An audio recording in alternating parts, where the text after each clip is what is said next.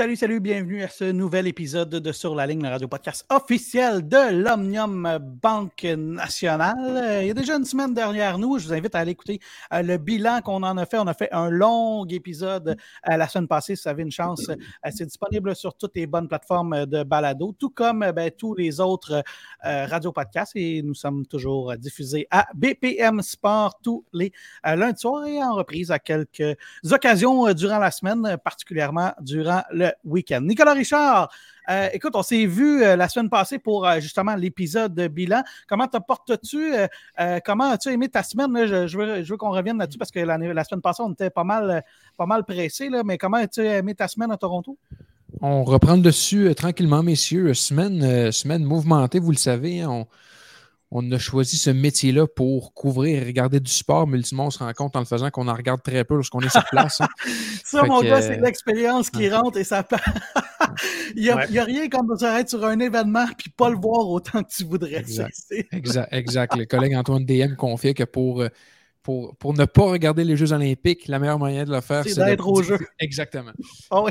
Ça, mon gars, tu vas apprendre que sur le terrain, ben, c'est ça. Euh, avec les multiples interventions qu'on a à faire, euh, les recherches, les entrevues, les conférences de presse, euh, ben, franchement, on les voit moins qu'on voudrait les voir. Bon, évidemment, on les voit quand même pas mal, là, c'est pas ça le point, mais c'est pas comme si on était assis dans les gradins toute la journée à regarder des matchs loin de là.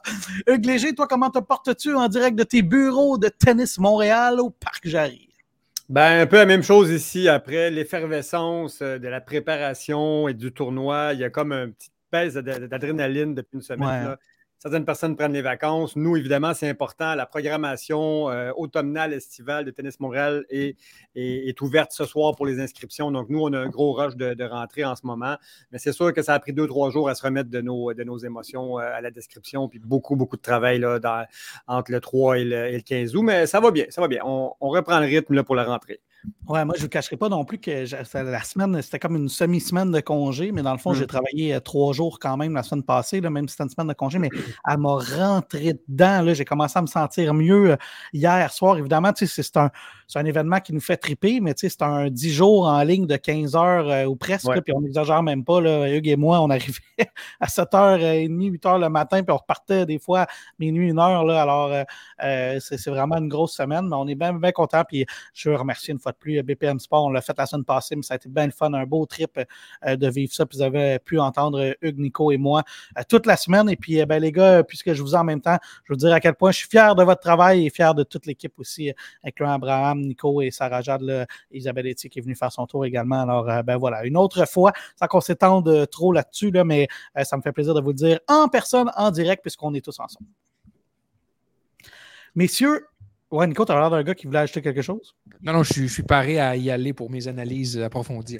Ah ouais, ben écoute, euh, tu es reconnu pour ça. Hein? Le monde, nos, nos, fans, honnêtement, n'attendent que ça. Des fois, je reçois des messages privés quand est-ce qu'on a des analyses privées ah euh, poussées de Nicolas Richard? Et, aussi, et aussi d'avoir des nouvelles de ton héritage euh, qui arrivera ou pas. Donc, ça, c'est oui, ça également. Sur, les ondes de, BPM Sport, mes liens familiaux sont remis en jeu, sont remis en jeu un peu, un peu à chaque jour. C'est un running gag qui s'étend, là. ben écoute, euh, puis connaissant ton père, c'est un, gentil garçon, là. Je suis convaincu qu'il ne oh, sortira pas de l'héritage. pas si bien que ça. Non, peut-être pas si bien que ça. Non, c'est vrai, qu'on, vrai que je ne suis pas dans ton quotidien. Hein. Puis tu es quand même déménagé récemment, ça en dit long. Oui, voilà. Bon, messieurs, là, parlons de tennis puisque c'est notre mandat. Ça s'égare un peu ce, euh, début de podcast-là. Euh, que dire de plus? Je ne sais pas comment définir cette finale-là parce qu'on va commencer en parlant de Novak Djokovic et Alcaraz. On en parlait la semaine passée, Hugues, en se disant, ben voilà, c'est la réunion de la finale de Wimbledon et on a eu droit à toute une réunion, un des matchs de l'année. Une chance, c'était pas 5-7 ce match-là, il aurait duré 6 heures. Euh, ça a été hallucinant trois longs sets, des points de match de part et d'autre. Quel match, un des matchs de l'année, Hugues, ça c'est absolument sûr. Ouais, un match de presque 4 heures pour un 3-7, c'est très très rare qu'on voit ça. Le match le plus long de l'histoire du tournoi de Cincinnati, qu'on le rappelle, est un, est un Masters 1000. Euh, écoute, quel... Euh, quelle traite on, a eu hier de, voir ce match-là à une semaine du, US Open, après, après, après le tournoi de, Toronto et de Montréal? Euh, on a une rivalité incroyable qui s'installe. C'est déjà deux victoires de chaque côté. C'est deux et deux dans les matchs entre Alcaraz et, Djokovic. Et je voyais qu'ils alternent aussi. Donc, euh, ça, avait été, euh, ça avait été Alcaraz à Madrid en 2022. Ça a été Djokovic, on le sait, à Roland-Garros cette année, avec les crampes dont, avait souffert Alcaraz. Wimbledon cette année en 5-7. Alcaraz qui remporte ça de façon magistrale. Et là, hier, malgré qu'il a eu une balle de match à la fin du deuxième set. Et je pensais bien qu'Alcaraz était pour closer ça en deux sets. Euh, Djokovic, qui souffrait de, coups de chaleur, a même fait prendre sa tension artérielle sur le terrain. Mais encore une fois, il revient de nulle part avec sa force mentale habituelle et Djokovic gagne le tournoi. C'est deux et deux. Et là, ça met la table pour un US Open qui va être complètement enlevant. On espère que ce Grand Chelem se confirmera par une autre euh, ou se complétera par une autre rencontre entre Alcaraz et Djokovic. Et surtout, la place de numéro un va changer. C'est presque assuré. Il faut que Djokovic gagne un seul match pour combler les 20 points d'écart qu'il a maintenant avec Alcaraz, suite aux 1000 points qu'il a accumulés hier. Et rappelons-le, Alcaraz a 2000 points à défendre au US Open. Donc, la table est mise, mais effectivement, hier, plein, plein d'émotions. C'était tout un match. Tout un match. Ouais, Nico, commentaire général avant qu'on tombe dans ton analyse approfondie là, que les gens attendent avec impatience. J'ai envie de remettre en contexte à quel point regarder Carlos Alcaraz est une nécessité. Hmm. Dans la dernière année, les trois meilleurs matchs sur le circuit de l'ATP ont impliqué Carlos Alcaraz. Sinner Alcaraz à New York, Alcaraz Joko à Wimbledon et Alcaraz Joko à Cincinnati. Ce gars-là est un phénomène. On le voit à Toronto. Les gens se massaient, des gens venus de l'Espagne pour le voir. Puis je suis convaincu que c'est le cas dans chaque tournoi. Les drapeaux sont agités. Les Vamos Carlos retentissent point après point. Ce gars est un phénomène et je sais qu'il n'y aura pas d'études faites sur le sujet parce que c'est trop compliqué, mais je serais curieux de savoir combien d'amateurs de tennis dans les derniers mois, voire dernières années, ont adhéré à ce sport grâce à Carlos Alcaraz. Il détonne du reste de ses, euh, contemporains. On le voit encore contre la bête qui Novak Djokovic. Ce gars-là révolutionne à lui-même le tennis présentement. Je ne m'attendais pas à ce qu'un successeur arrive si rapidement à Nadal, Djoko et Federer, mais force d'admettre, les gars, qu'on est entre bonnes mains et je ne vois pas présentement. En fait, je pense que la personne qui délégera le carrage du sommet n'est pas encore née. Ben, écoute, c'est un méchant statement ce que tu viens de faire là, mon cher Nico. ben, écoute, Alex, je suis, plus je le vois jouer, tu sais, lorsqu'il y a des jeunes joueurs comme ça qui émergent, on se dit le temps va leur donner raison. Et les jeunes, regardons, prenons notre temps, soyons tranquilles. Alcaraz joue comme un gars qui a déjà tout vécu.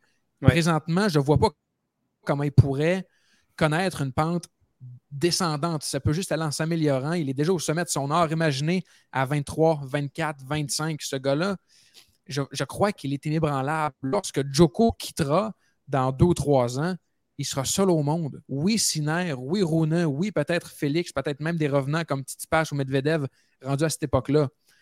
Mais il n'en demeure pas moins qu'Alcaraz est un phénomène et présentement, et ce pour les prochains 6, 7, peut-être 8 ans, il est seul dans sa catégorie, les gars. Ah, c'est intéressant ça, mais euh, Hugues, je vais te laisser commenter, mais je te reviens là-dessus, Nico, et je te reviens. Ben, J'aime bien que tu lances la, question ou cette affirmation, euh, Nico, parce que en ce moment, je pense la même chose que toi. Euh, on, a parlé pour un joueur de 20 ans, c'est le joueur le plus complet qu'on a vu à l'âge de 20 ans, de tous les temps, et devant Djokovic, devant Federer, devant Nadal. Il y a un certain Boris Becker à 15, 15 16, 17 ans qui a, étonné le monde du tennis, mais il n'a pas réussi à, maintenir ce niveau-là après. Euh, ce qu'Alcaraz produit comme tennis, le mot révolution, je pense, n'est pas trop fort. Euh, comment il va varier les, coups? On, a parlé à plusieurs reprises. C'est tout à fait, exceptionnel de faire mal paraître Djokovic sur certains points. Il n'y a pas beaucoup de joueurs, même dans le Big Three, qui ont réussi à faire ça. Et je le vois régulièrement encore hier sur 4, 5, 6 points. Djokovic s'en mêlait dans ses jambes à quel point c'était compliqué de répondre à soit, soit une amortie, soit une balle brossée extrêmement profonde, euh, soit, soit, soit, soit un contre-pied complètement improbable. Euh, Alcaraz, c'était vraiment un phénomène, tant au niveau de son caractère que de son attitude, que de son talent, que de la qualité de son jeu. Moi, c'est volé, les gars, sur des points importants. Hier, j'étais bouche bée. Vraiment, là, première volée, deuxième volée, euh, sur des coups de Djokovic qui arrivent à, quoi, à 150 km/h, plus, plus, plus bas que les genoux il faut le faire quand même sur des points importants. Euh, Alcaraz, c'est un phénomène. je suis d'accord avec toi, Nico. Tant mieux pour le tennis, on va en bénéficier parce qu'on a besoin d'amener des, nouvelles générations de fans. Il est 20 ans, il n'a que 20 ans, il va parler à, des jeunes de, moins de, 35 ans. Évidemment, je parle, de mon âge vénérable euh, en haut de 50, mais c'est vraiment une bonne chose pour le tennis qu'on a Alcaraz en ce moment. Puis effectivement, il y a 20 ans, il y a, quoi, 15 ans devant lui encore? J'en parlais ce matin à BPM, s'il n'y a pas de blessure, sky's the limit pour tous les records. Ben, les gars, Alex, avant, que tu renchérisses, je, je, conclue sur ce que Hugo vient de dire. Je regarde à l'instant le record pour le nombre de semaines en termes de numéro 1, c'est Joko qui l'a avec 389. Ouais je suis prêt à parier qu'Alcaraz va battre ce record-là, les gars. Ben ça, ça se pourrait très bien, euh, parce que dans le fond, euh, Novak Djokovic, bon, il était pris avec Federer, Nadal euh, également une bonne partie de sa carrière. C'est plus dans les dix dernières années où il a vraiment pris, mais mettons la première partie, les six, sept premières années de sa carrière où il était définitivement aspirant à champion de Grand Chelem. Son premier Grand Chelem, c'était 2008. Et puis en 2007, je ne sais pas si vous vous souvenez, mais justement à Montréal, il avait battu numéro 1, 2, 3 pour remporter le titre. Alors déjà en 2007, il était particulièrement dominant. C'est juste que là où moi j'ai un bémol, et, je, l'ai dit, là, je l'ai dit plusieurs, à plusieurs reprises, ça se pourrait très bien que Carlos Alcaraz batte les records du Big Tree parce que ça se pourrait qu'il soit tout seul. Maintenant, est-ce qu'il ne sera pas délogé pour les 15, 20 prochaines années? Moi, j'ai tendance à mettre un bémol parce que, bon, première des choses, il vient de perdre contre un gars que ça fait 15 ans qu'il est sur le circuit. Bon, je n'ai rien enlever à Novak Djokovic, mais ça fait quand même 15 ans qu'il est sur le circuit. Tu vas me dire, ouais, mais c'est le meilleur joueur de tous les temps. Ouais, mais c'est quand même un joueur qui en reste moins qu'il en restait, puis il a quand même perdu contre lui alors qu'il il, a eu des balles de match. Et, tu sais, petit bémol par rapport à ça, tu vas me dire, OK, mais Carlos Alcaraz, il est en début de carrière, il n'est même pas à son prime encore, c'est vrai. Il y a, des situations qui vont mieux gérer fois euh, en, repensant à son match d'hier. On en parlera plus tard. Hein. Ben non, mais c'est ça. Mais c'est juste que, tu sais, je veux dire, ça se pourrait très bien, mais tu sais, il y a beaucoup, beaucoup, beaucoup, beaucoup de choses qui, qui, peuvent arriver dans une carrière. Tu sais. Euh, je pense que le Big Tree a faussé la donne euh, d'une certaine manière parce que, bon, ces gars-là sont restés au top pendant 15 ans, puis on pense que c'est devenu la nouvelle norme, mais ça se pourrait très bien que Carlos Alcaraz, euh, bon, domine 4-5 ans et on ne sait pas, peut-être après, son étoile va, se mettre à pâlir. Tu sais. On pense que tous les grands champions gagnent jusqu'à temps qu'ils ne gagnent plus. Tu sais. Tiger Woods, on pensait qu'il allait remporter 50 tournois majeurs. Alors, possiblement, mais moi, ce que je dis, c'est un, une espèce d'appel à la prudence. On ben, en tout cas, profitons de ce qu'on a en ce ah, ben moment devant nos yeux parce que c'est tout un spectacle. C'est une beauté euh, de tennis euh, vraiment rarement vue, là, ce qui nous donne comme. Euh, c'est ce qui nous déploie comme, comme qualité Alcaraz. Mais Nico, par contre, moi, je veux renchérir sur une chose que tu as dit et c'est drôle parce que je me suis prêté exactement la même réflexion ce matin. J'étais comme Alcaraz, en plus d'être bon, il est spectaculaire dans ah ses matchs et il est divertissant. C'est pas, pas un joueur plate. des fois, il y en a des joueurs qui gagnent. Euh, je vais donner un exemple euh, de, terrain de tennis euh, plus amateur, mais tu sais, soit des gens qui font juste pousser la balle ou qui font juste couper la balle. On va, on, va, donner un grand nom, Ivan Lendl, que d'ailleurs euh, Novak Djokovic a dépassé maintenant en termes de nombre de titres. Il a 80, 95 maintenant, seulement derrière Connors et Federer en nombre de titres, tout tournoi confondu. Lendl, c'était ce cas-là. C'est un gars qui a un peu révolutionné le tennis au niveau de la, de la forme physique, qui était vraiment fit. Lendl s'est amené ça à un autre niveau, mais il n'a pas marqué l'histoire du, tennis, Ivan Lendl, parce qu'il n'était pas captivant, il n'était pas spectaculaire à regarder. ça revient à ce que tu disais, Hugues. Tu sais, juste il y a un coup pour moi qui me revient en tête, c'est dans ce tie-break. Un revers de Joko en fond de terrain, le balle plongeante en haut de terrain près du filet. Alcaraz récupère ça au niveau des mollets à une main du revers. Je pensais à ce coup-là, justement. Qui, donne une espèce d'amorti coupé, backspin. En tout cas, il y avait comme il y avait comme de, mais juste la force avec laquelle, dans l'avant-bras, c'est nécessaire pour ramener cette balle-là, pour la faire passer par-dessus le filet. Puis Alcaraz et ce genre de joueur-là ne pensent pas à réaliser ce genre de coup-là. C'est instinctivement, mm. c'est de l'instinct, c'est de la pratique, c'est de la routine, c'est de l'entraînement.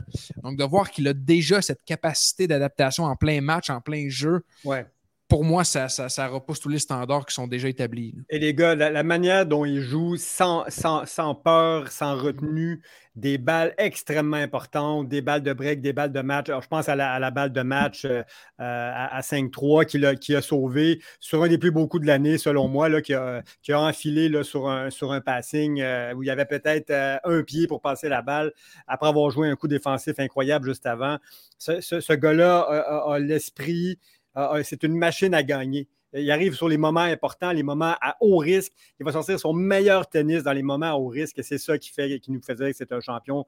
Si tout va bien, effectivement, on ne connaît pas le contexte dans un an, trois ans, cinq ans, dix ans, mais à, toute chose égale au, euh, niveau du, euh, du, du, contexte, je ne m'attends pas à avoir beaucoup de joueurs, à avoir autant de réussite sur une base euh, aussi régulière, sur des moments aussi importants, avec, avec, autant de, de, de, panoplie de coups de sitôt. Puis je ne pense pas que ni Ni, ni, ni, sont prêts à produire ça encore, ou même un Félix qui pourrait y arriver. C'est pas tout de suite, là, Ben, ce que tu dis, Hugues, c'est très proche de l'analyse qu'en faisait Daniel Medvedev il n'y a pas si longtemps dans des commentaires d'après-match. Daniel Medvedev disait ben, on savait qu'il était bon à Caraz, mais on savait qu'il ratait beaucoup, par contre. Et là, ben, le problème, c'est qu'il ne rate plus. Alors, avec son style de jeu, s'il se met à ne plus rater et qu'il garde les balles à l'intérieur, il va être presque, presque invincible, presque difficile à battre parce que, bon, la seule, la seule façon qu'on pouvait espérer le battre, c'est en espérant qu'il ben, vise la ligne et que la balle tombe à l'extérieur de la ligne. Mais on dirait que là, il a, bien mesuré le terrain, il rate plus et, vraiment, c'est un adversaire qui est absolument hallucinant. Mais c'est pas juste ça, Alex. C'est aussi le fait qu'Alcaraz a déjà deux titres Grand Chelem. Il a affronté Nadal, il a affronté Djokovic dans de grands moments. Donc, imagine dans une potentielle finale Grand Chelem au US Open, par exemple, entre lui et Holger Rune, ou hmm. Yannick Sinner, ou Félix, l'avantage psychologique au niveau de l'expérience qu'il a déjà sur ses concurrents, c'est dans une autre galaxie, les gars. Il est tellement mature déjà, il joue comme un vétéran. Donc, imagine lorsque, si, par exemple, tu t'appelles Yannick Sner ou tu t'appelles Félix auger tu te présentes la finale Grand Chelem, déjà que c'est stressant, tu joues contre Alcaraz, qui connaît déjà le tabac, même s'il a à peine 20 ans. Ça aussi, les gars, l'expérience qu'il est en train d'acquérir, il ne faut pas le sous-estimer parce qu'ultimement, c'est ce qui fera la différence. Il est déjà habitué de jouer et de gagner dans ces grands moments. Les, gars, un fait intéressant sur, euh, sur Cincinnati et son parcours. Vous avez vu, tous ces matchs ont été en 3-7. Et ça, ça veut dire quoi? Ça ne veut pas dire qu'il a nécessairement mal joué. Je répète depuis quelques semaines que tout ce qui compte dans le calendrier américain en ce moment, c'est d'être à son maximum et d'être à son pic pour le US Open. Donc, je ne pense pas qu'il a joué son meilleur tennis contre Jordan Thompson, contre Tommy Paul, encore une fois, qui avait son numéro euh, une semaine, une semaine euh, encore euh, avant au Canada, contre, Max Purcell. Ces genres de scores-là, on ne les verra pas au US Open dans, dans deux semaines, selon moi. Il a su mesurer son jeu pour aller chercher ces victoires-là quand même compliquées, avec des 6-4 au troisième set, 6-3. tu mais il, a réussi à trouver des solutions, même quand il jouait pas à son, à son plein potentiel, je vais le dire comme ça, qui, me fait aussi penser que qu'il a une maturité, il est, il est en contrôle. On le voit tellement de fois regarder son coach Juan Carlos Ferrero puis dire I got this. On le voit tout le temps Ferrero qui essaie de dire un truc puis là il sourit puis il dit OK, c'est bon. Tu vois qu'il y a une communication extrêmement extrêmement euh, limpide entre les deux et, souvent Alcaraz va dire I got this. il y a déjà une maturité euh, professionnel sur comment gérer ces matchs qui, est épatante à 20 ans. Mais c'est ça, Hugues, au-delà de ça, rappelle-toi les matchs de. Par exemple, le US Open l'an passé, à quel point Ferrero était impliqué, toujours debout, toujours sur le bout de son siège, en train de parler avec Carlos Alcaraz. Regardez ces matchs présentement, il n'y a presque pas de communication. C'est comme si Juan Carlos Ferrero avait dit OK, il peut gérer ça tout seul maintenant. J'ai plus besoin de le parrainer, j'ai plus besoin de lui dire quoi faire. Alors, je pense que ça aussi, c'est un avantage assez, euh, assez considérable. Mais là, si vous nous écoutez, vous avez peut-être l'impression que Carlos Alcaraz a gagné ce tournoi-là, mais ce n'est pas le cas. C'est Novak Djokovic. Monsieur, que dire de cette victoire, 95e titre, un autre titre important de, de Novak Djokovic. Qu'est-ce que ça signifie, Hugues, cette victoire-là? Est-ce que ça signifie qu'au moment où on se parle, ben, il est encore le meilleur joueur au monde. Je veux pas trop euh, élaborer là-dessus parce qu'Alcaraz a joué comme un numéro un aussi hier. c'est difficile de dire qu'il était meilleur dans le match hier. C'est juste qu'à un moment clé, ben, c'est Djokovic qui a, qui a, réussi à conclure. Mais bon, ce que je retiens, comme je vous dis depuis euh, six mois, pour Djokovic, c'est les livres d'histoire maintenant. Donc, un 39e titre euh, en Masters 1000, troisième victoire à Cincinnati, je l'ai dit. Là, maintenant, il est seul au troisième rang, derrière Jimmy Connors avec 109 titres en simple et Federer avec 103. Il va battre ces deux, ces deux records-là, j'en suis convaincu. Euh, il, va, il va déjà en ajouter quoi, 7 de plus au US Open. Donc, il rattrape pratiquement Federer la semaine prochaine ou se rapproche très, très près. Ce qui compte pour, pour Djokovic, c'est maintenant de réécrire le livre de record. Et encore, hier, ce qu'il a, démontré, c'est qu'il ben, est prêt à redevenir numéro un. C'est surtout ça, moi, que j'en retiens aussi. Euh, euh, puis je ne suis pas certain qu'il pensait à ça avant le match nécessairement, mais, la semaine prochaine, euh, à la fin de la semaine prochaine, il sera, de, nouveau numéro un. il va ajouter à ce record-là. Donc, c'est ça que, je retiens pour Djokovic et qu'on voit qu'encore une fois, il lui reste deux, trois bonnes années pour, marquer son héritage et son, son leg au tennis et que ceux qui n'aime pas ce champion mal aimé, ce champion exceptionnel, il va peut-être en convertir quelques-uns durant ces deux années-là, parce que c'est souvent en fin de carrière que les gens disent Ah oui, finalement, je l'aime bien ce gars-là. C'est un gars qui, a fait des choses incroyables, qui dit les bonnes choses aussi en conférence de presse ou durant ses, conférences, euh, conférences d'après-match. De voir la, camaraderie et le, respect entre Alcaraz et lui hier après le match, c'était vraiment beau à voir. C'est une belle rivalité qui, s'installe quand, il dit à Alcaraz. Euh, tu sais, t'es vraiment bon, mais j'ai jamais vu, je pense, un gars qui lâche comme toi. J'aimerais ça que tu lâches sur un coup ou deux. J'ai jamais vu ça, ah, sauf peut-être une fois. Évidemment, il faisait référence à, Raphaël Rafael Nadal mm. et, euh, et, Alcaraz de répondre Spanish never die. Donc, euh, il y avait une belle camaraderie. Donc, je pense que la, la rédemption aussi, c'est ce qui va euh, progresser dans la fin de carrière de, de Djokovic et qui va être un, un champion peut-être pas au niveau de, l'adoration que Federer ou Nadal peut avoir, mais il va, il va aller chercher d'autres fans pour moi dans les deux prochaines années, tout en réécrivant le livre de record. Il ben, ne faut pas oublier que avant les années pandémiques, c'était un gars particulièrement apprécié du public et, je pense que dans une certaine mesure, il l'est encore beaucoup. Euh, c'est juste que les années pandémiques lui ont coûté cher en termes de relations public, mais son surnom du Joker venait du fait que ben, il faisait des blagues, il était sympathique, exact, il était drôle. Euh, bon, et ça, il n'a pas perdu ça. il, a tenu son bout, si on veut, dans un contexte qui était compliqué pour beaucoup de monde sur lequel, bon, on n'avait pas une information complète. Là. Je ne suis vraiment pas en train de le défendre, c'est pas ça le point, mais juste dire que, euh, bon, lui, avant la pandémie, c'était pas un cas problème de relations publiques, Novak Djokovic. Non, non, effectivement. Euh, mais encore une fois, il n'y avait pas l'aura que Nadal et Federer avaient. Puis effectivement, tu sais bien de le dire, hier, c'est un retour en sol américain depuis 2021. Hein. donc, euh, c'était son premier tournoi depuis son expulsion du US Open d'ailleurs. c'est ce genre d'événement-là que les gens retiennent aussi. Hein. N'oubliez pas qu'il avait, été disqualifié pour avoir, avoir, euh, avoir frappé un juge de ligne ou une juge de ligne avec une balle. Euh, donc, le, règlement avait été appliqué directement. Euh, il y a eu quelques événements comme ça. Quand il explose sa, raquette sur le poteau du ah filet à Wimbledon, ben, ça marque mm. les esprits aussi. Le vaccin, ça n'a pas plu à tout le monde. Mais encore une fois, il y a beaucoup de gens qui disent ben, il a été au bout de ses opinions et il y a, des gens qui, le respectent pour, pour ça aussi. Hein. Il, il a vraiment été fidèle à ses convictions. Mais c'est quand même un champion que je peux qualifier encore de mal aimé si on compare aux autres membres du Big Three. Quand on regarde son tableau, Hugues, honnêtement, il avait vraiment pas un tableau facile, Novak Djokovic. Euh, Davidovic Fokina à son premier match, un match de deuxième tour, mais Fokina arrivait d'une performance euh, euh, incroyable à Toronto, une demi-finale. Après ça, Gaël Monfils, qui, que tu le veuilles ou que tu le veuilles pas, même s'il est en fin de carrière, toujours, toujours compliqué. Et, maintenant, Djokovic qui est 19 victoires, aucune défaite contre mon, contre mon fils. Oui, exact. C'est hallucinant. Gaël, mon fils, doit faire euh, des cauchemars, surtout qu'il a le talent pour battre les meilleurs joueurs au monde. Mais euh, après ça, Taylor Fritz, 6-0, 6-4. Il n'a même pas donné une chance à un joueur aussi fort. Après ça, Zverev, Alcaraz. Honnêtement, il ne l'aura pas volé. Il a fallu. Il n'y avait pas un tableau facile de deuxième tête de série. Tous les noms étaient compliqués. Et, il n'a perdu aucun set avant la finale. Donc, oui, oui, Djokovic a fait tout un parcours à Cincinnati. Exact. Alors, ça, c'est euh, euh, déjà assez hallucinant. Euh, je veux t'entendre sur le trophée parce qu'on en parle à chaque année. Pendant longtemps, je disais que ça avait l'air d'un vase Dolorama fleuri dans lequel on peut mettre des fleurs en plastique et rien de plus vraiment. Là. et c'est quand même un des symboles les plus importants du tennis aux États-Unis parce que Cincinnati, c'est un, un, des gros tournois. C'est un, un, tournoi de niveau 1000.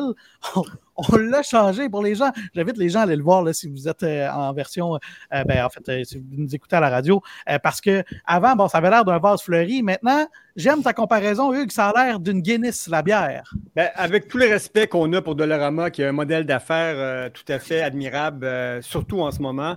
Donc, euh, donc salutations à la famille Rossi, aux gens de Dolorama qu'on apprécie. Mais, effectivement, le trophée de Cincinnati nous faisait bien rigoler, surtout Nico. mais ils l'ont, ils l'ont donc redessiné cette année. C'est la même forme, mais ils l'ont refait. Puis oui, ça ressemble à, une pinte de Guinness qui est en train de surger avec la, la belle mousse blanche en haut et la Guinness noire en dessous, ou à ce qu'on prend généralement avec un Papa Burger chez AW, qui est la Root Beer AW. Donc, tout, euh, sauf, Tout, sauf. un trophée. il est absolument unique. C'est un trophée important, hein, celui du, euh, du, Western and Southern Open, euh, euh, qui, est un tournoi qui est, qui est le, deuxième plus vieux tournoi en sol américain après le US Open. Mais bon, on l'aime ou on l'aime pas, mais j'avoue qu'ils n'ont pas fait nécessairement un pas dans la bonne direction avec leur nouveau design cette année. Nico, un commentaire sur ce trophée que toi et moi, comment dire, on n'afficherait pas fièrement dans notre maison j'ai envie qu'on enlève le stigma autour de Dollarama, les gars, parce que je suis déménagé en janvier et 90% de mon vaisselier vient du Dollarama. Parce que, mon père, parce que mon père n'a rien voulu me léguer. Alors. Euh, Ton père t'a mis dehors, hein, c'est ça. Exactement. à coup de coup de pied dans le derrière. Mais non, c'est un trophée. Euh, ça me fait toujours rire à quel point les trophées sont euh, originaux. Disons, Ce que je me demande, les gars, puis c'est une vraie question, je me demande à quel point où, conserve-t-il les trophées? Tu sais, comme un fédéraire qui est au-dessus de 100 trophées, conserve-t-il toutes les pièces? je, serais curieux de savoir comment la gestion fonctionne et Hugues semble avoir la réponse. Hugues, ben, généralement, les joueurs vont avoir une réplique du trophée. Le, vrai trophée reste à la, à la maison. Oui, mais ça, euh, reste qu'il faut qu'il. Fédéraire en a 102. Ah, ben, généralement, les, grands champions aiment bien se faire des trophy cases. Celle de, Nadal est très connue à son, à son académie, qui est sublime. Là. C'est, vitré avec, euh, avec, euh, avec toutes ses coupes, ses coupes importantes, ses trophées, ses, coupes Davis et autres. Toutes les répliques sont là. Généralement, les grands champions ne vont pas mettre ça dans dans, le garde-robe, ils vont en faire euh, un trophy case. Hugues, chez vous, toi, est-ce que tu as, beaucoup d'étagères de tous tes trophées de tennis vétérans? en fait, quand Hugues a déménagé, il avait un gros cellier, puis il a dit au gars, non, tu vas me changer ça on va faire un truc à trophée pour mettre mes. Euh, non, je, préfère. En fait, je pense que le fait d'avoir une collection de bouteilles euh, me donne plus d'assurance qu'une collection de trophées, qui est beaucoup moins sûre de, mon côté. Euh, d'ailleurs, pour la coupe, la coupe Roland Godin que j'ai gagnée la semaine passée, j'ai eu un T-shirt Babola. Donc, tu vois, je n'avais rien à mettre dans, ma, dans, ma, dans mon trophy case. Ben, c'est la signification qui compte. C'est la signification de ce trophée-là. Messieurs, on va faire une courte pause et après la pause, je veux qu'on revienne vite, vite encore sur ce match-là parce qu'on n'a pas euh, parlé beaucoup, beaucoup du match en lui-même. On va regarder aussi ce qui s'est passé du côté des Canadiens. La terrasse du 20e étage de l'hôtel Montville est un espace entièrement privatisable. Pour organiser vos événements, contactez l'équipe des ventes du Montville par courriel à vente à commercial hôtelmontville.com. Anticipez la rentrée pour partir en vacances sereinement. Organisez votre prochaine réunion au Montville. Les salles d'événements de l'hôtel Montville offrent un cadre élégant et moderne pour vos réunions, conférences ou événements spéciaux. Des équipements audiovisuels de pointe, un service de restauration sur place et un personnel dévoué pour vous aider à créer un événement mémorable. Contactez vente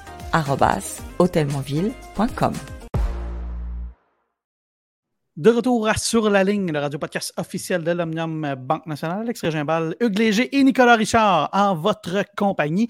Euh, bon, avant la pause, on a parlé plus de la signification de ces victoires-là, mais je conviens rapidement sur euh, le match en lui-même avant de passer aux performances euh, canadiennes. On a parlé du côté spectaculaire, mais Nico, il faut rappeler que bon, ce match-là aurait pu aller d'un côté comme de l'autre. Il y a eu des points de match des deux côtés. Ben, quand ça se termine un bris d'égalité, les gars, la, tendance veut souvent que ça, ça, puisse basculer d'un côté ou de l'autre. Ça demeure pas moins, les gars, que, et, ça, ça s'applique dans, dans tous les sports, j'ai envie de dire, l'expérience, pour moi, est un facteur qu'on sous-estime trop souvent. Alcaraz aurait pu battre n'importe qui, je pense, avec le niveau avec lequel il jouait, même s'il était visiblement un peu endoloré à la main, notamment. Euh, mais pour moi, l'expérience et ce que ce soit au golf, au hockey, en ski, peu importe, l'expérience est un facteur dont on parle très peu souvent et qui est névralgique. Djokovic a géré ce tie-break-là. Alcaraz est revenu. Je pensais qu'Alcaraz allait revenir. Djokovic a dit non, ce tournoi-là m'appartient. Il a gagné, il a été d'aplomb, il a été solide. Pourquoi? Parce qu'il a gagné 94 fois auparavant. Il sait comment le faire et c'est pour ça qu'à mon humble avis, Djoko est encore le favori pour le US Open. Oui, ça se pourrait. Hugues, euh, que tu pensais de ce match-là? Ou c'est drôle parce que tu as utilisé la même expression que, j'ai utilisée un peu plus tôt dans la journée, mais c'est il est revenu des morts. À un certain moment donné, il, je veux dire, il était brisé, on pensait que c'était terminé ce match-là, et là, soudainement, potion magique, revient avec, avec une, un aplomb que, que, seul lui est capable de, trouver après autant de tennis. Ben, les gars, je vous l'ai dit hors je me suis connecté. C'était 4-2 Alcaraz dans, dans, le match hier après-midi. J'avais des entretiens de piscine euh, dans cette euh, saison pluvieuse. C'était compliqué un peu avec la piscine. Donc, je me connecte, c'est 4-2. Je vois euh, Djokovic qui a l'air d'être sur le bord de s'évanouir. Il fait prendre sa tension artérielle sur le terrain. Je donnais pas cher de sa peau à ce moment-là, honnêtement. Alcaraz avait, avait l'air fait comme une rose. Mais euh, effectivement, je le disais un peu plus tôt, je pense qu'Alcaraz a appris de, ce match-là. Euh, il n'a pas très bien géré le tie-break du deuxième set, euh, notamment en retour. Il a fait des trucs un petit peu bizarres que je pense qu'il ne refera pas par la suite. Et on a vu un peu le côté humain, un peu moins souriant d'Alcaraz hier, qui a donné deux, trois bonnes claques sur le, sur le, sur le cooler à côté du siège au changement de côté. il s'est fait mal au doigt. Donc, espérons qu'il n'y aura pas trop de conséquences, là, mais il s'est fait faire un petit taping après ça. Il semblait être un peu, un peu incommodé par son, euh, par son euh, par un doigt de, de, la main droite, là, ce qui n'est pas idéal. Mais donc, c'est un match, euh, sinon que bon, qui, a montré encore une fois toute la, toute la force mentale de Djokovic, qu'il ne faut jamais le tenir pour, pour éliminer et qui va sortir ses plus gros coups au meilleur moment, lui aussi, comme le font les grands champions. Souvent, Caraz est rentré dans la diagonale du revers et je me disais, oh, il ne faut pas qu'il rentre trop là-dedans. Et c'est là, sur des points importants, qu'il a voulu mettre de la pression et que Djokovic a fait ses fameux passings où il, touche la ligne en diagonale. Il réussit tout, le temps ces coups-là. Il y a très, très peu de, déchets sur, sur, son jeu en diagonale du revers. Mais moi, je veux juste voir un rematch de ça en 5-7. J'attends juste que la finale du US Open se confirme entre les deux euh, pour, voir qui va gagner le, cinquième chapitre de cette rivalité-là. Mais ce, qu'on a, ce que j'ai retenu, moi, du match, ultimement, c'est que la rivalité, elle est vraiment installée. Là. Une rivalité de génération, une rivalité de respect qui ne vient pas si vite que ça habituellement. avant que deux joueurs se respectent vraiment, ça va prendre 3, 4, 5 ans, plusieurs rencontres. Là, après quatre matchs seulement, on voit qu'il y a un très, très haut niveau de respect. Euh, donc, on était, euh, on était gâtés par, euh, par ce match-là. C'était un match de très, très haute qualité qu'on a dit. Bon, autre élément de qualité qu'on a eu la chance de voir du côté de Cincinnati, et on l'attend depuis longtemps. Ben, elle est arrivée depuis longtemps. Mais là, messieurs, est-ce que son temps est arrivé? Eh oui. Coco Goff, championne à Washington. Excellent tournoi à Montréal, quand même, perd contre l'éventuelle championne euh, du tournoi, euh, Jessica Pegula. Va remporter un premier titre euh, WTA 1000 à Cincinnati passage, euh, tournoi dans lequel elle a battu au passage la numéro un mondiale, euh, euh, Iga Swiatek. Écoutez, est-ce qu'elle est maintenant la favorite pour le US Open, mais en dépit de sa sixième place mondiale? Nico, je ben, pour moi, Alex, tu, Alex, tu l'as dit, oui, à la finale, oui, elle a fait gagner, mais pour moi, ce qui a été le plus révélateur, c'est cette victoire contre Sviatek. Elle était 0-7 contre la Polonaise avant le début de ce match-là et la plupart de leurs affrontements avaient eu lieu en demi-finale, en quart de finale ou en finale de différents tournois. Donc, imaginez la pression qui vient de tomber sur les épaules de Coco Goff et surtout l'assurance avec laquelle elle pourra dorénavant affronter Iga Swiatek. Les deux se retrouveront à 19 et 21 ans ou 22, le Sviatek. Elles se retrouveront très, très, très souvent dans de grands moments, dans de grands tournois. Donc, de savoir que maintenant, elle a ce qu'il faut pour battre euh, la Polonaise, Coco Goff, pour moi, ça a été la grande différence dans ce tournoi-là, les gars. Parce que là, c'est la joueuse de l'heure sur le circuit, il n'y a pas de doute. Là. Oui, elle gagne, Washington, on l'a dit précédemment. Elle fait un bon tournoi à Montréal quand même. Et là, elle bat Sviatek et gagne Cincinnati, son premier euh, WTA 1000. Rappelons-le, elle a que 19 ans. Nous, ça fait deux ans qu'on dit voilà, elle, est là, elle est prête. On pense que c'est une vétérane déjà, mais elle, est quand même toute jeune. Et je vais mentionner quand même l'ajout son équipe d'entraîneurs de Brad Gilbert, euh, qui, est un, euh, qui est tout un coach, qui a travaillé avec André Agassi, avec Andy Murray, avec Andy Roddick l'auteur du livre Winning Ugly. Si vous n'avez pas lu ça, euh, chers auditeurs, allez le lire rapidement parce qu'on apprend beaucoup de choses sur comment gagner dans différentes situations. Euh, Brad Gilbert est un génie du tennis et je pense que Brad Gilbert lui va peut-être lui donner quelques clés maintenant pour aller chercher des matchs contre ceux contre Diantec. Euh, donc, je pense que tout est en place pour Coco Goff là, pour qu'elle connaisse un grand US Open et je la mets assurément là, dans, les, dans, les trois favorites. Ce qu'on n'aurait pas dit, enfin, ce que moi, j'aurais pas dit en fait depuis l'Australie. On voyait toujours Sabalenka Zviantec,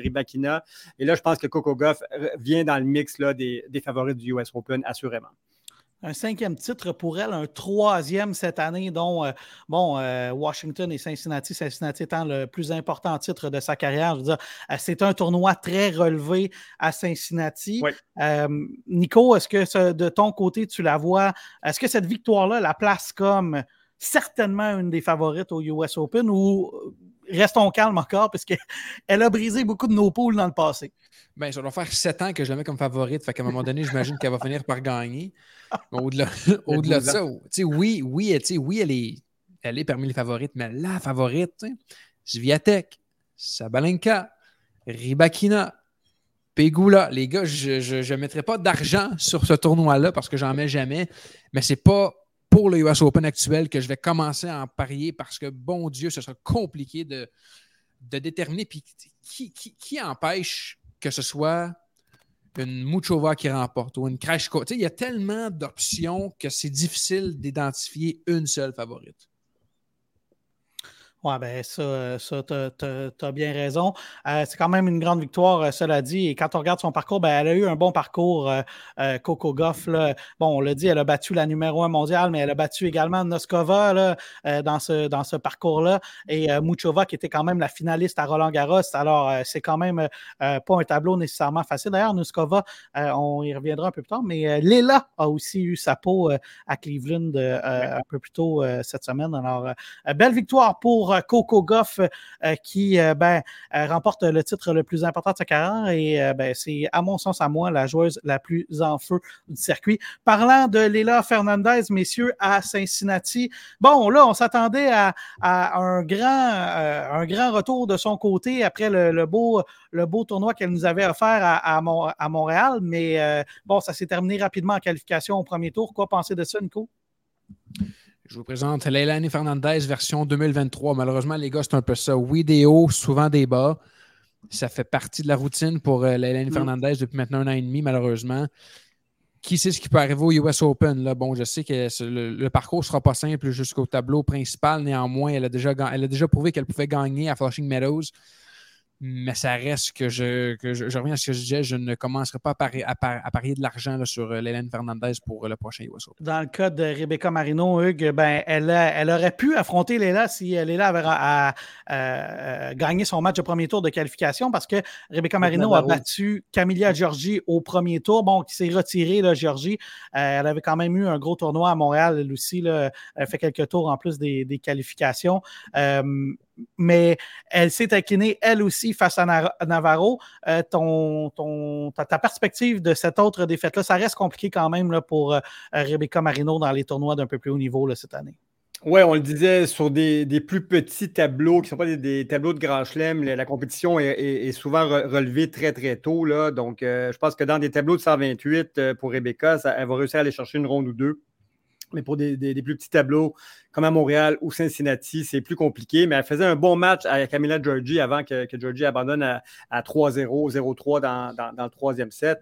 Euh, moi, on, on, en a parlé plusieurs fois, les gars. On, a, on a reçu Rebecca Marino euh, au podcast. On l'a vu à Granby. Elle est sereine, Rebecca. Elle, est bien. Je pense pas qu'elle s'en fait trop avec ça. Euh, elle a réussi sa deuxième phase de carrière. On peut déjà dire ça.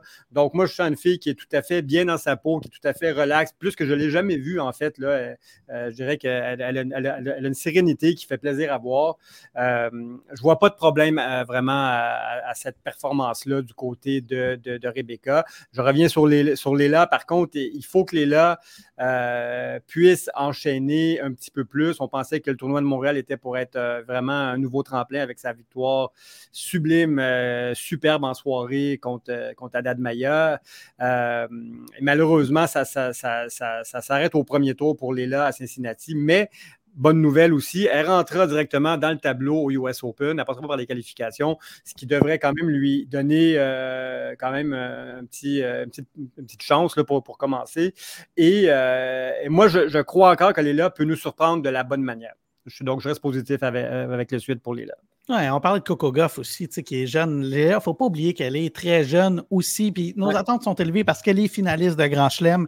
Mais il reste que euh, c'est une fille qui pourrait très bien euh, bon, se garder dans le top 20 mondial pour les dix prochaines années. Là. Euh, elle est encore très jeune. Et, et bon, quand on regarde à quel point la génération de joueurs et joueuses qui a dominé le tennis dans les 15 dernières années, elle était un peu plus vieille quand on regarde les Serena Williams ou, les Roger, les, Novak Djokovic. Alors, euh, bon, peut-être que euh, l'âge de maturité tennis et, le pic, comme on dit, est un peu plus vieux qu'il a déjà été dans, dans le passé. Alors, il ne faut, pas, faut vraiment pas baisser les bras.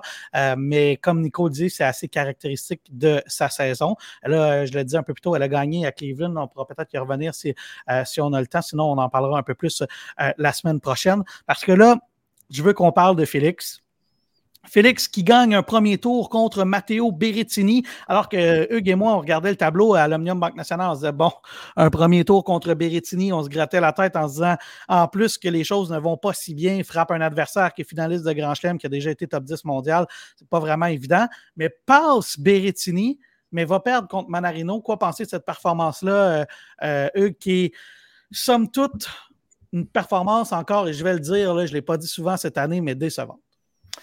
Ouais, euh, ben, Berrettini, c'était un baromètre, oui et non, parce qu'il n'est plus à son, à son, à son sommet. Ce n'est pas le joueur qu'on a vu l'année dernière en, finale à, Wimbledon. donc, mais c'était quand même une victoire significative et j'ai beaucoup aimé le caractère et l'attitude de Félix contre Berrettini. Il était vraiment, vraiment rageur. Euh, moi, j'aime beaucoup voir quand, euh, quand, il sort les crocs, Félix, euh, il démontrait beaucoup d'émotion et, beaucoup de passion.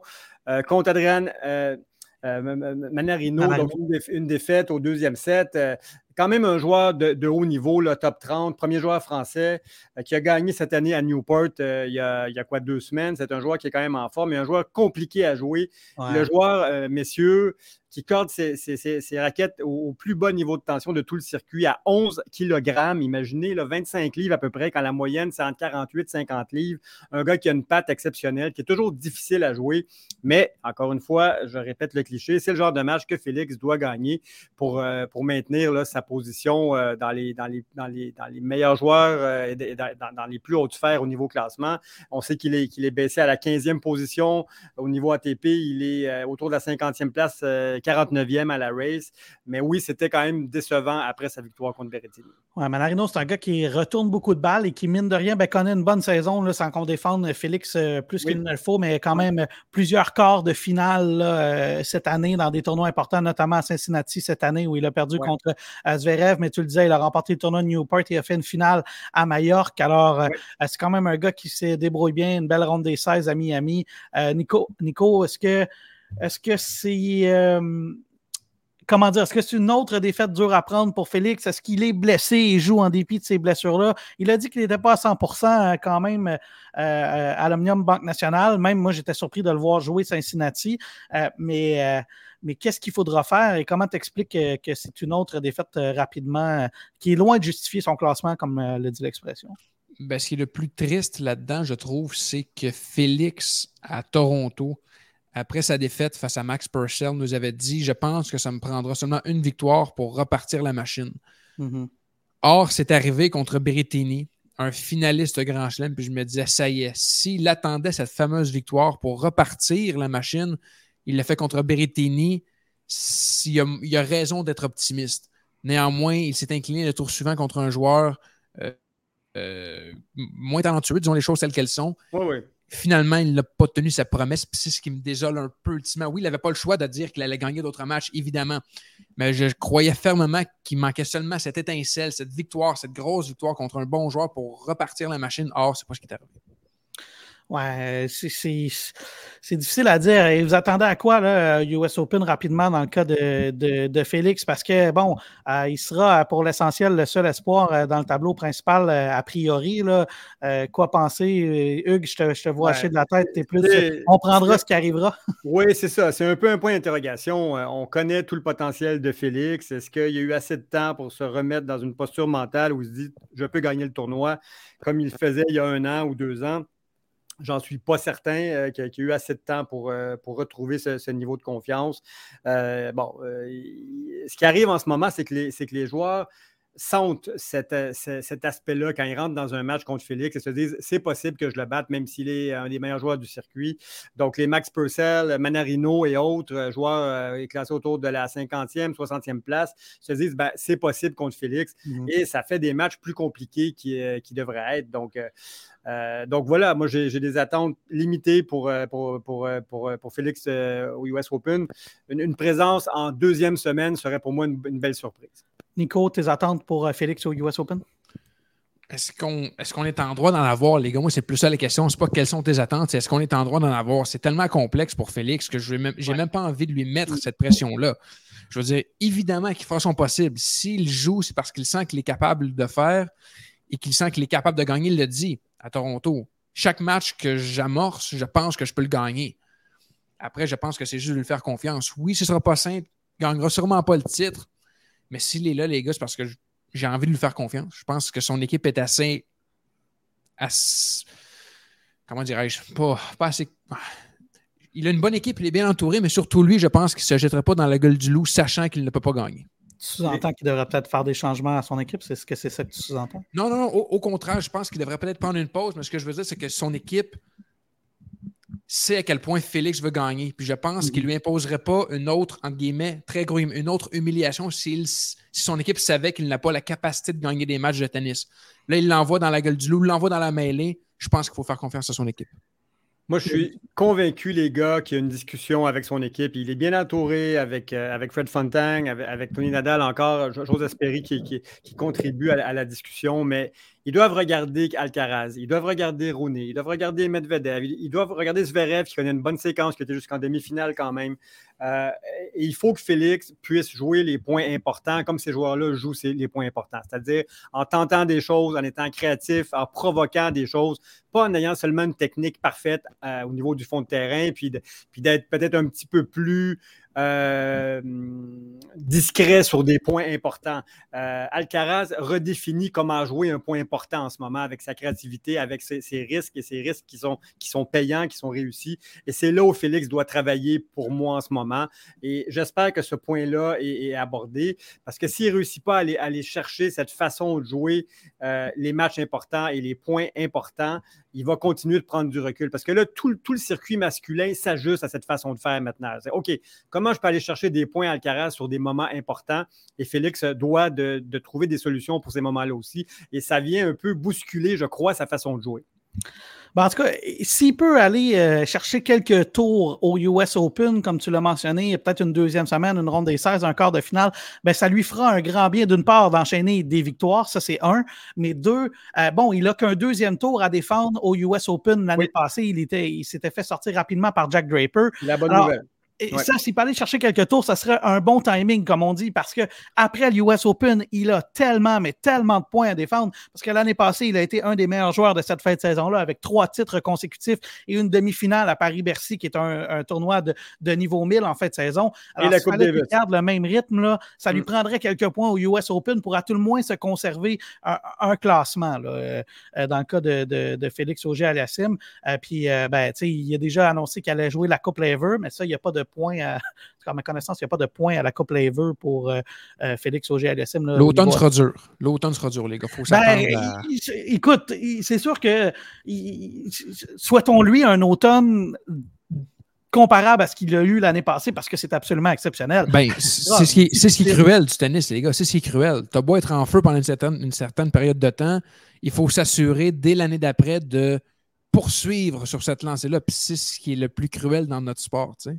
Et oubliez, oubliez, pas, les gars, que ce qu'il a atteint, euh, ce qu'il a accompli à, l'automne 2022, qui s'est terminé par une sixième place mondiale, très méritée, et une Coupe Davis, rappelons-le, euh, c'est peut-être ce qui a hypothéqué un peu la moitié de sa saison 2023. Donc là, moi, je pense qu'il va gérer différemment sa façon d'aborder le calendrier maintenant dans le futur pour, oui, pour atteindre euh, des, objectifs qui se fixent, c'est-à-dire être, par exemple, dans les finales de l'ATP, être dans, être dans le top, euh, top 10 ou top, ou top 6, euh, mais euh, il a tellement hypothéqué ses, performances pour les grands chelems que ça n'a pas été payant pour 2023. Donc, je pense que tout ça fait partie de la réflexion en ce moment. C'est quelque chose qu'on a abordé à quelques reprises euh, au courant de la saison parce que c'est vrai qu'il s'est donné un rythme effréné de match l'année passée. tant mieux, il gagnait, mais ça se pourrait très bien que ça ait eu des conséquences cette saison quand on regarde bon, comment Novak Djokovic gère son calendrier où il joue à peu près que les gros tournois et il les joue même pas tous. ben, c'est la tendance pour beaucoup, beaucoup de, de, joueurs de haut niveau de jouer que, que les gros tournois. Mais si on va faire une courte pause et au retour, un petit mot sur les et on va regarder euh, rapidement ce qui va se passer sur le US Open. La terrasse du 20e étage de l'hôtel Montville est un espace entièrement privatisable. Pour organiser vos événements, contactez l'équipe des ventes du Montville par courriel à vente à commercial hôtelmontville.com. Anticipez la rentrée pour partir en vacances sereinement. Organisez votre prochaine réunion au Montville. Les salles d'événements de l'Hôtel Montville offrent un cadre élégant et moderne pour vos réunions, conférences ou événements spéciaux. Des équipements audiovisuels de pointe, un service de restauration sur place et un personnel dévoué pour vous aider à créer un événement mémorable. Contactez vente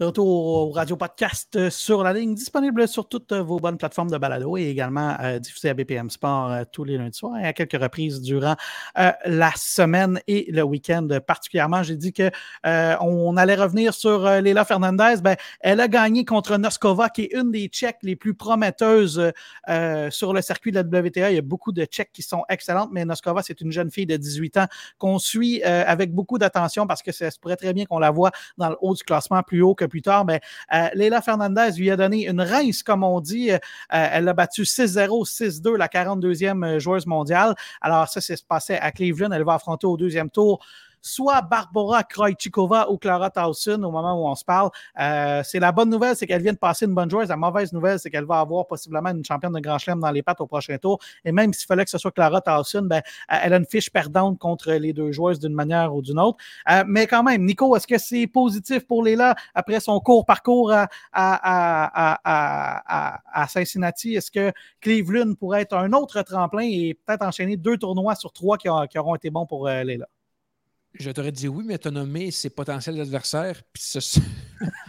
Caroline, c'est pas simple. On a, beau, on a beau essayer de trouver à chaque semaine des points positifs puis de se dire que à un moment donné, ça va débloquer. À un moment donné, il y a quelque chose qui va allumer l'étincelle. Mais bon Dieu que dans, les dernières semaines, les gars, c'est pas simple de trouver des choses positives. Hugues, rapidement, un mot sur euh, Léla Fernandez. Est-ce que c'est euh, une autre lueur d'espoir dans son cas, cette victoire à Cleveland? Oui, parce que bon, Léla, quand même, est 72e au classement. Elle remonte. On sait qu'elle avait commencé à Montréal au 88e rang.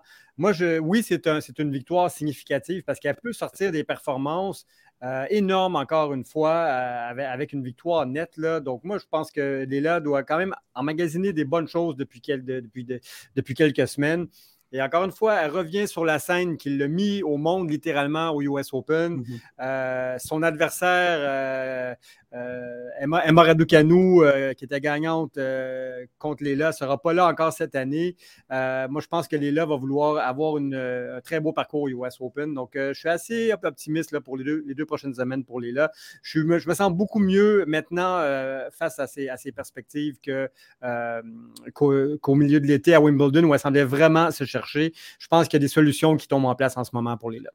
Hugues, euh, on va faire une plus grosse analyse de ce qui va se passer au US Open la semaine prochaine, parce qu'au moment où on se parle, les tableaux des qualifications ne sont pas sortis. Évidemment, on va suivre Gabriel Diallo qui devrait être dans ce tableau-là. On va suivre également les Canadiens, Canadiennes euh, qui vont euh, possiblement participer à ce tournoi-là.